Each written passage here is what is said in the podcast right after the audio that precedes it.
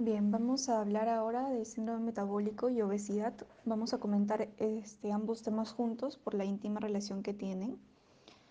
Eh, bueno, ¿cuál es el, el, denominador común de ambas enfermedades? Pues es la resistencia a la insulina, ¿ya? La resistencia a la insulina. Y datito aquí, el ejercicio es el, el ha sido pregunta de examen, el, el practicar ejercicio disminuye tremendamente la resistencia a la insulina. Bien, eh, empezamos con el síndrome metabólico. Bueno, el síndrome metabólico, como su propio nombre lo dice, es, es, este, es un síndrome, ¿no? Por lo tanto, está compuesto de diferentes criterios, por así decirlo, ¿no? Entonces, eh, vamos a hablar de cinco, de cinco criterios que lo considera el ATP3 el primero de ellos es la glicemia, el segundo es HDL, el tercero es eh, los, los triglicéridos, el cuarto la circunferencia abdominal y el quinto la hipertensión. ¿Ok?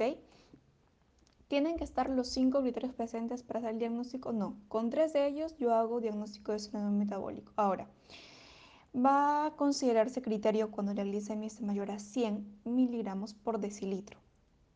O que el paciente tenga la glucosa normal, pero toma hipoglicemiantes, ¿ya? Ese va a ser un criterio. Segundo criterio, el HDL. En el caso de los varones, cuando es menor de 40 y en el caso de las mujeres, menor de 50. Tercer criterio, el valor de triglicéridos en sangre. Si es mayor igual a 150 miligramos por decilitro o si el valor se encuentra normal, pero el paciente ya toma hipolipomiantes. Ya esos datos, esos datitos son importantes. Cuarto criterio, la circunferencia abdominal. También va a depender del sexo. Si es varón, este, si es mayor a 102 centímetros, va a ser un criterio considerado. En el caso de las mujeres, mayor a 88. Hipertensión, el quinto criterio.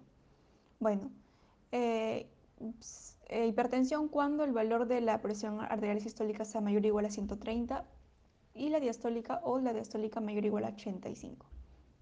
O que estén los valores normales, pero que el paciente tome antihipertensivos, ¿ya? Entonces tengamos en cuenta esos, esos, esas opciones. Entonces ya dije que no necesitamos que los cinco estén presentes para recién denominarse síndrome metabólico. Basta con tres de ellos, ya se llama síndrome metabólico. Bien, conversamos acerca de la obesidad. Bueno, la obesidad es una enfermedad metabólica ya es de curso crónico y de carácter inflamatorio, que consiste básicamente en el aumento de la grasa corporal y esto por lo tanto lleva al aumento de este del bueno de la grasa corporal. Eh, bueno, la obesidad, eh, bueno, a ver, es normal tener un un porcentaje de grasa corporal en nuestro cuerpo, en nuestro cuerpo ¿no?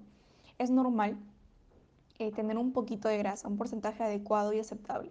En el caso de los varones, del 15 al 18% se considera un porcentaje adecuado de grasa corporal. ¿no? O sea, del 100% de nuestro peso corporal, el 15 al 18% debería o se espera que sea grasa corporal. En el caso de las mujeres, del 20 al 25%. Ahora, para hablar de obesidad, eh, empecemos a hablar de los tipos de obesidad. Hay obesidad central y hay obesidad periférica. ¿ya? La central, donde el acúmulo de grasa se localiza en cara, cuello, tórax, troncas, tronco. En resumen, supraumbilical. ¿ya?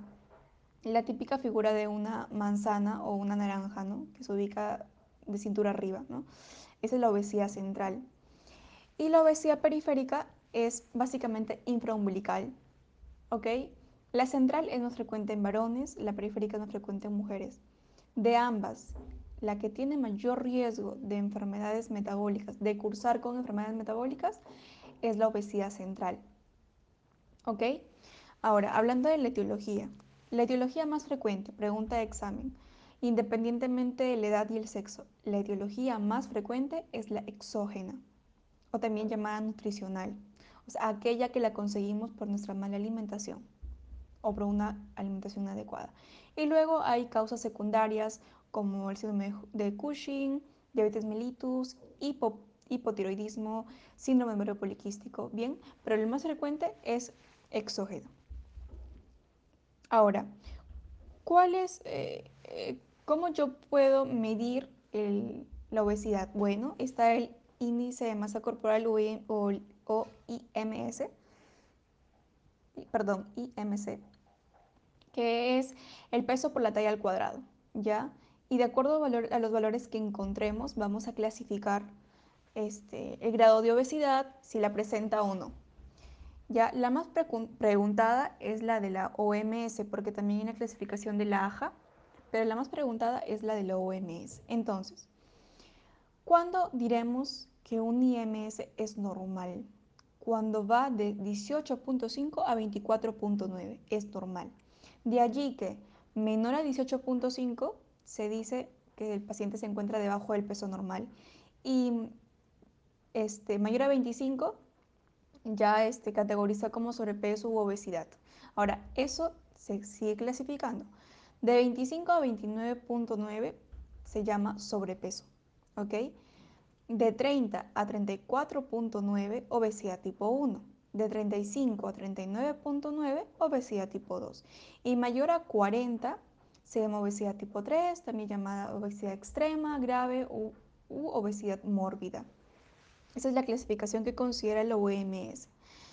Pregunta, ¿qué exámenes yo solicito para evaluar la obesidad? Bueno, se solicita perfil lipídico, perfil tiroideo y glucosa en sangre.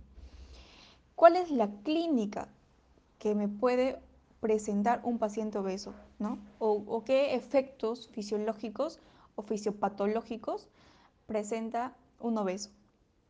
Si bien es cierto, este, al inicio ser obesos no duele, no causa síntomas, pero con el tiempo, debido a que es una enfermedad crónica y progresiva y sumativa, ¿no? los efectos se van acumulando, dañan órganos vitales como el riñón, ¿no? Este, el corazón, las arterias, entonces a largo plazo consigue daños irreparables incluso.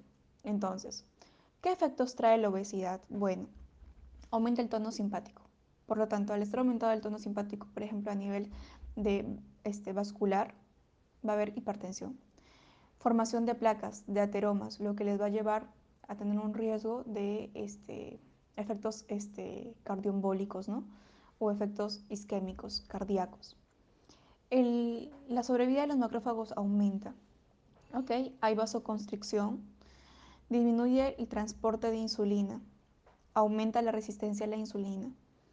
Eh, a nivel pancreático, debido a que hay a nivel este, sanguíneo alto nivel de glucosa, este, aumentan las células beta y las células alfa ¿no? para regular todo eso y hay hiperinsulinemia. Además, hay aumento de hay hígado graso, hay este aumento de síntesis de triglicéridos y disminuye la captación de glucosa. Entonces, como ustedes han podido dar cuenta, muchos pacientes obesos cursan con síndrome metabólico. ¿Ok? Entonces, o pueden cursar con síndrome metabólico. Entonces, ese es el detalle. Por eso es que la necesidad de hablar esos dos temas juntos. Con respecto al tratamiento, bueno, Empecemos por, lo médico, ¿no? El tratamiento de la obesidad es dieta. Si conociendo que la, que la causa exógena es la más frecuente, pues hay que corregir o empezar por ahí, ¿no? Dieta. Se recomienda la dieta mediterránea, ¿ok?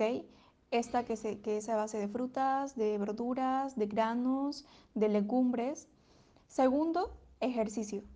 El paciente tiene que empezar a hacer ejercicio y tiene que hacer ejercicio más de su basal, ¿no?